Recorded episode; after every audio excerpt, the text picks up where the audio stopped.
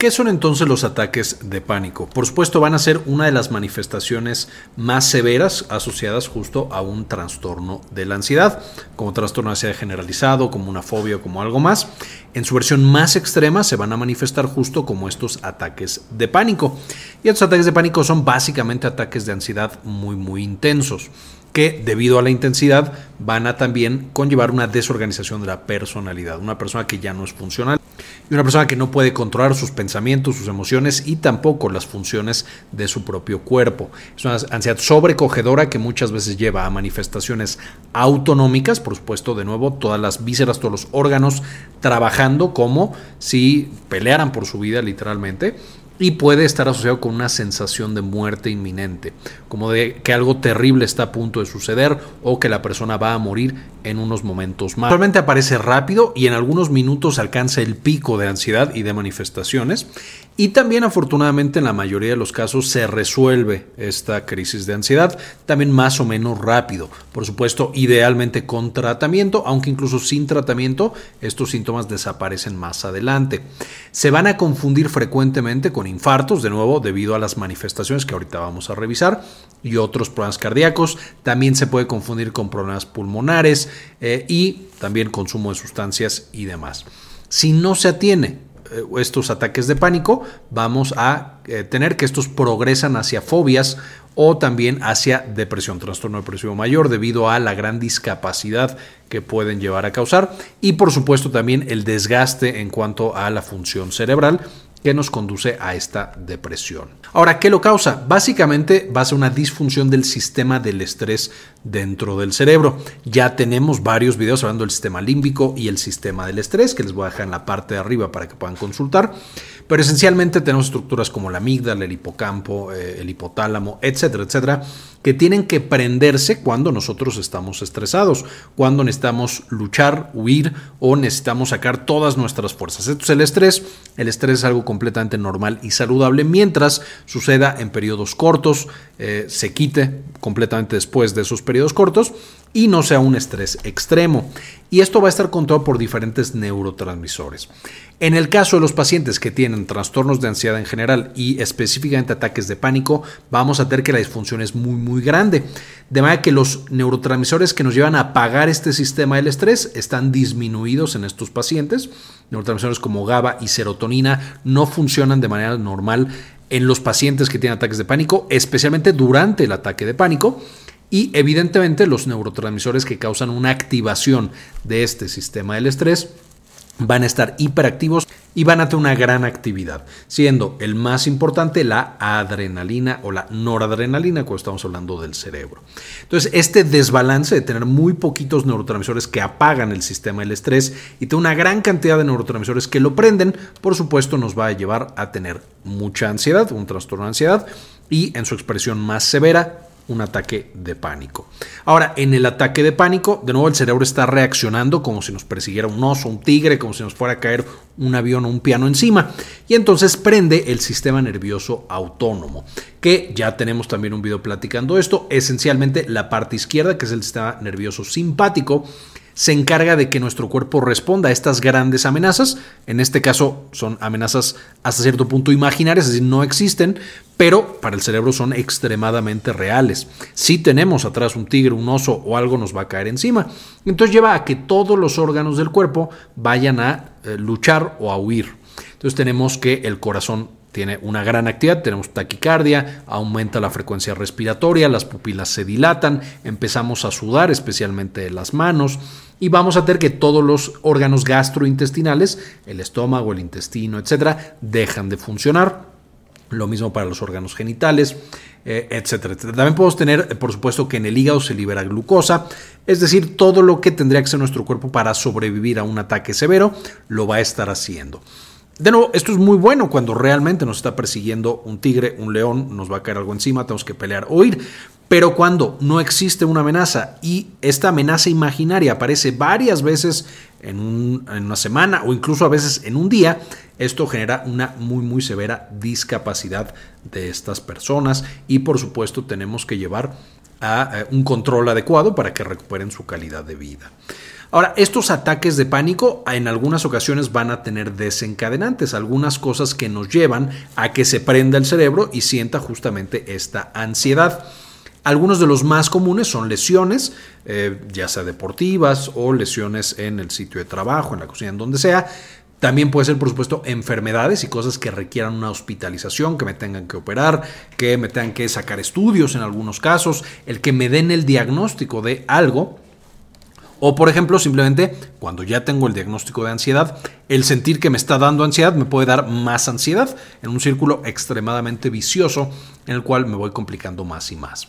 El conflicto interpersonal con familiares, con la pareja, con amigos, también puede causar ataques de ansiedad el uso de sustancias y medicamentos. Aquí principalmente tenemos sustancias que son estimulantes, cosas tan simples como la cafeína, por supuesto pueden llevar a un ataque de pánico, aunque también tenemos otro tipo de medicamentos estimulantes, algunos para la gripa, algunos antidepresivos, etcétera, etcétera aunque en algunos pacientes incluso ya no vamos a tener desencadenantes y pueden aparecer de manera completamente espontánea estos ataques de pánico.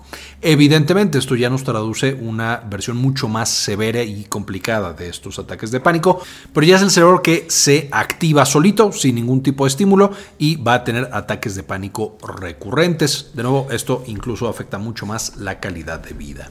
Ahora, ¿qué se siente? ¿Qué, va a manifestar el paciente? Por supuesto va a ser la activación del sistema nervioso simpático, es decir, todas las vísceras o órganos que necesitamos para luchar o huir. Entonces en el corazón hay palpitaciones y taquicardia, vamos a tener sudoración, vamos a tener temblor fino o a veces incluso temblor grueso, falta de aire, una sensación de opresión o de ahogamiento, como que no está entrando el aire de manera adecuada. Por supuesto, con todo esto de arriba ya podemos entender por qué, incluido el dolor en el pecho, por qué se confunde frecuentemente con un infarto. De los pacientes, además de la ansiedad, ahora sienten que se están infartando y pues les da evidentemente peor la crisis de ansiedad.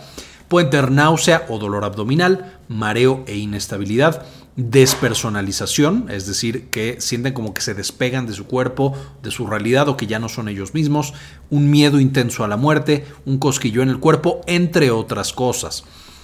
Eh, esto, de nuevo, se debe a la activación cerebral que activa todas las vísceras, pero también debido a la respiración.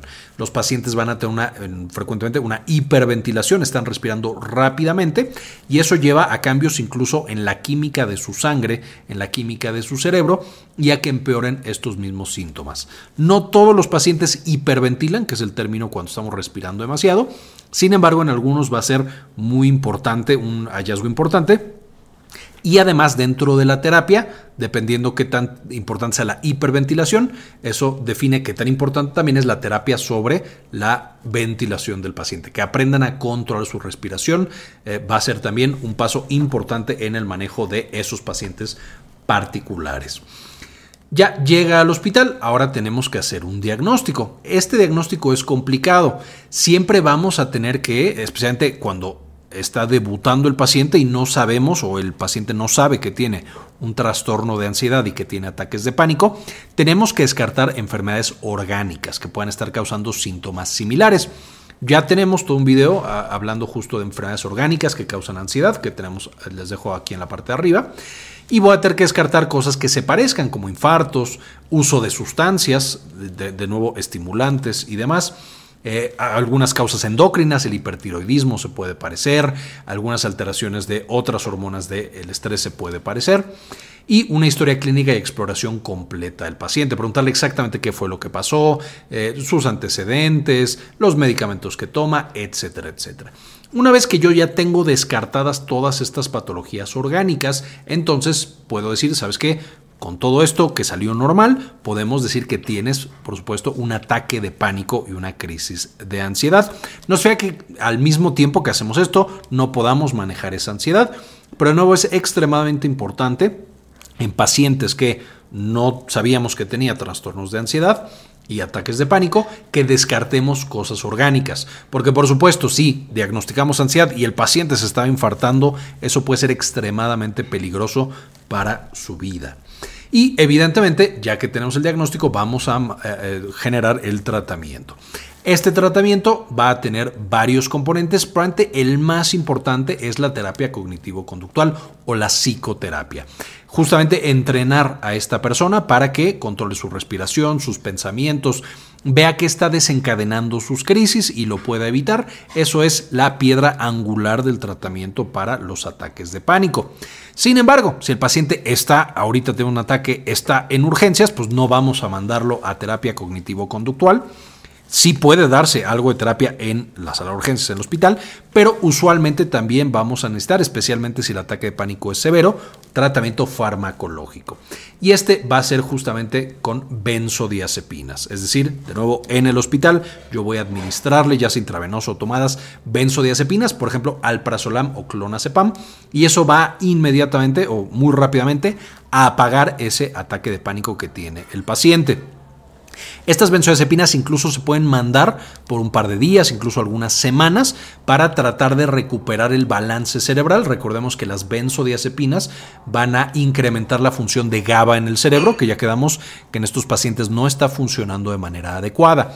Solamente es muy importante recordar que las benzodiazepinas son muy buenas, pero pueden llevar a eh, dependencia y a adicción cuando se usan por mucho tiempo. Y entonces Usualmente tratamos de evitar que los pacientes la tomen por más de tres meses, a menos que esté súper indicado y bajo supervisión médica estricta. Ya platicamos un poquito de esto, ah, les dejo el video en la parte de arriba, justo de adicción a benzodiazepinas, que es tan importante tener en mente cuando las mandamos o cuando las estamos tomando y a largo plazo el tratamiento de la ansiedad en general, cualquier trastorno de ansiedad y que nos va a ayudar a disminuir la frecuencia de estos ataques de pánico son los antidepresivos. No los ansiolíticos, no las benzodiazepinas, el tratamiento a largo plazo es con antidepresivos. Y por supuesto esto lo que hacen es incrementar principalmente la serotonina que quedamos de nuevo está también afectada en estos pacientes y por supuesto el incrementar la actividad serotoninérgica se ha visto que a largo plazo nos va a llevar a un mejor control de la ansiedad. Importante aquí mencionar, los antidepresivos en las primeras semanas, eh, usualmente la primera semana, pueden llevar incluso a más ansiedad y a más ataques. Es por eso que es importante al principio combinar con un ansiolítico y tener terapia o mandarle al paciente una terapia de rescate, algo que si ya siente que viene el ataque de pánico, lo pueda consumir. Y a las 3, 4, 5 semanas, ya el antidepresivo solito no va a generar más ataques de pánico y de hecho va a empezar a disminuir la ansiedad. Pero es muy importante tener esto en mente porque de pronto hay pacientes que mandamos el antidepresivo, se sienten peor y lo dejan de tomar. Y entonces solo toman la benzodiazepina, se vuelven adictos a las benzodiazepinas, van perdiendo su eficacia, necesitan dosis muy muy altas y se mete a estos pacientes en un círculo vicioso del cual ya les cuesta mucho trabajo salir, presentan depresión y presentan otras comorbilidades, otras complicaciones asociadas a su trastorno de ansiedad que si lo hubiéramos detectado a tiempo y dando un tratamiento correcto, nos ahorramos todos esos problemas para ese paciente. Algunos ejemplos de los antidepresivos más utilizados, la paroxetina, sertralina, imipramina, venlafaxina, que por supuesto son medicamentos bastante, bastante seguros eh, y bastante utilizados. También ya los hemos cubierto en varios videos eh, y los pueden revisar de farmacología de antidepresivos. También es importante recordar que los trastornos de ansiedad usualmente tienen acompañantes. Como muchas enfermedades mentales, vamos a tener otras enfermedades mentales que también padece ese mismo paciente. Y siempre hay que detectarlas y diagnosticarlas para poder dar el mejor tratamiento. Algunas de las importantes, el abuso de alcohol y de otras sustancias. De hecho, hay pacientes que se, entre comillas, automedican. Como estoy tan ansioso, pues voy a tomar y tomar alcohol para bajar mi ansiedad eso, por supuesto, no funciona demasiado y nos también expone al riesgo de adicción. Depresión y fatiga crónica. Otros trastornos de ansiedad, aquí podemos incluir fobias, hipocondria, trastorno de ansiedad generalizado, agorafobia, etcétera, etcétera esquizofrenia y trastorno obsesivo compulsivo también pueden estar asociados con trastornos de ansiedad trastornos alimenticios como anorexia y bulimia y alteraciones gastrointestinales como el síndrome de intestino irritable van a ser también acompañantes comunes del trastorno de ansiedad. Y finalmente, en versiones mucho más severas, en versiones más avanzadas, tenemos la ideación suicida. Un paciente que quiere terminar su propia vida por la mala calidad que tiene debido a esta patología tan importante. Y por esta es la información, eh, estas son las referencias de las que saqué esta información para que puedan consultarla y aprender mucho más. Vamos a estar teniendo otros videos de ansiedad. Ahorita me estoy enfocando en esta parte del año en ansiedad que no habíamos tratado tanto en el pasado. Espero les sirva muchísimo para prevenirla y manejarla de la manera ideal. Y por supuesto este video se lo dedico a algunos de los miembros del canal, eh, en particular a Gustavo Francioli, Aldo Novelo, David Sosa Mesa, Dr. Fermín Valenzuela, Alejandro Pardo, Yami Pascasio, Malinche Carrascosa, Luis Fernando Zacarías, Rodrigo Álvarez, Sandy Oliva, Javier Mejía, Pablo Antonio, Dr. Mineralín, Enrique Segarra, Jorge C. Beltrán, María Eugenia, Iván del Castillo, Catherine Guerra, Julio César, Diego Aceves, Hermelín Yared González, doctora Susana Vidal, Héctor Lagos, doctora Milis, José Luis Tobar, Guadalupe Guardiola, Mike Angelo, Moni Leigh, Carlos Luis y Cindy Magaña Bobadilla. Muchísimas gracias por el apoyo que nos brindan cada mes y de esta manera poder hacer este tipo de contenido y compartirlo con todos los demás. Muchas gracias y con esto terminamos. Como siempre, ayúdenos a cambiar el mundo, compartan la información.